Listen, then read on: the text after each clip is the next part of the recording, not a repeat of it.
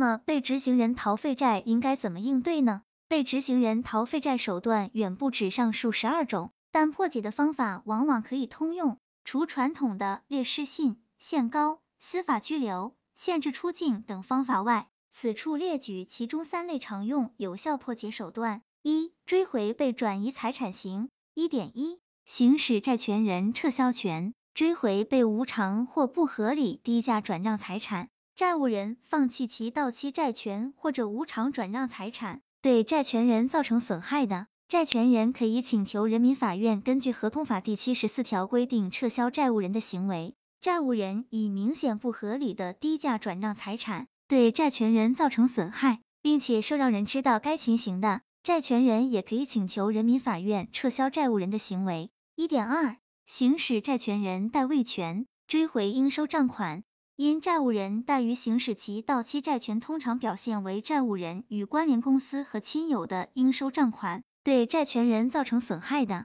债权人可根据合同法第七十三条的规定，向人民法院请求以自己的名义代位行使债务人的债权，但该债权专属于债务人自身的除外。二、增加偿债主体刑。二点一一，提起法人人格否认诉讼，要求关联公司承担连带责任。司法实践中。股东滥用公司的独立人格，将投资风险转嫁至债权人的情形时有发生。对此，我国公司法第二十三条第三款确立了法人人格否认制度。根据最高人民法院第十五号指导案例，认定关联公司法人人格混同，并令其承担责任，需要证明以下内容：二点一点一，关联公司的人员、业务、财务等方面交叉或混同，导致各自财产无法区分。丧失独立人格。二点一点二，关联公司人格混同，严重损害债权人利益。二点二，提起股东派生诉讼，要求侵害公司利益者承担赔偿责任。根据公司法的规定，此处侵害公司利益包含两种情形，一种是董事、高级管理人员损害公司利益，此时有限责任公司的股东。股份有限公司连续一百八十日以上单独或者合计持有公司百分之一以上股份的股东，可以书面请求监事会或者不设监事会的有限责任公司的监事向人民法院提起诉讼。监事会不设监事会的有限责任公司的监事或者董事会执行董事收到前款规定的股东书面请求后拒绝提起诉讼，或者自收到请求之日起三十日内未提起诉讼。或者情况紧急，不立即提起诉讼，将会使公司利益受到难以弥补的损害的。前款规定的股东有权为了公司的利益，以自己的名义直接向人民法院提起诉讼。另一种是他人侵犯公司合法权益，给公司造成损失的，此时股东也可以依照上述诉讼程序规定向人民法院提起诉讼。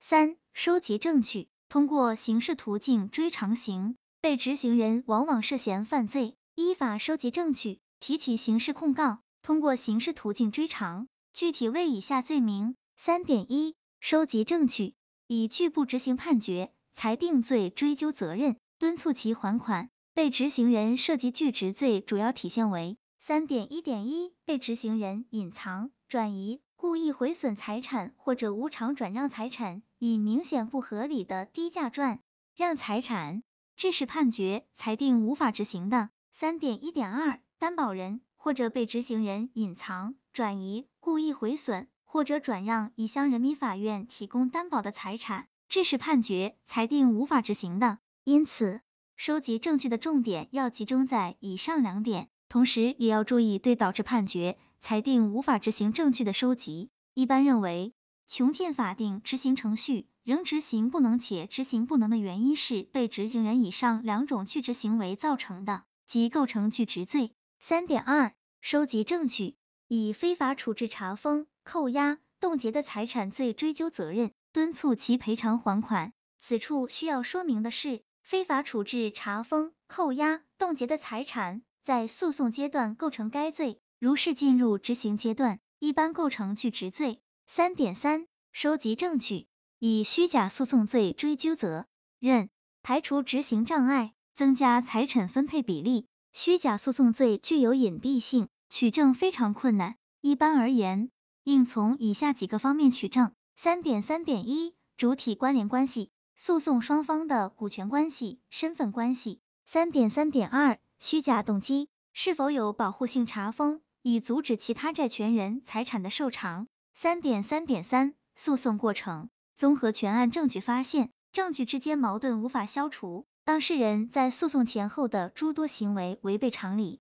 三点三点四，诉讼类型是否为虚假诉讼多发的借贷纠纷、投资纠纷、咨询服务纠纷。三点四四，以其他罪名追究责任，依法达到敦促被执行人还款之目的。实践中还涉嫌其他罪名，如被执行人为企业时，往往会隐匿会计凭证和会计账簿，防止法院查出其转移财产或涉嫌犯罪的证据。随着司法审计制度的流行，越来越多法院会要求被执行人提供财务账册以供审计。如被执行人拒不交出，阻碍执行，则涉嫌该罪名。卡神小组总结，其实，在卡神小组看来，催收和追债真的是一门技术活。卡神小组认为，在未来的催收和追债，已经不是以前电影中的那些情节，而是更多的需要法律等综合知识来进行催收。在最后，卡神小组还是建议那些有债务的朋友尽早还款，好让自己有一个新的开始。一切借口不还的理由，其实都是托词，不是吗？希望这个资料对朋友们有所帮助。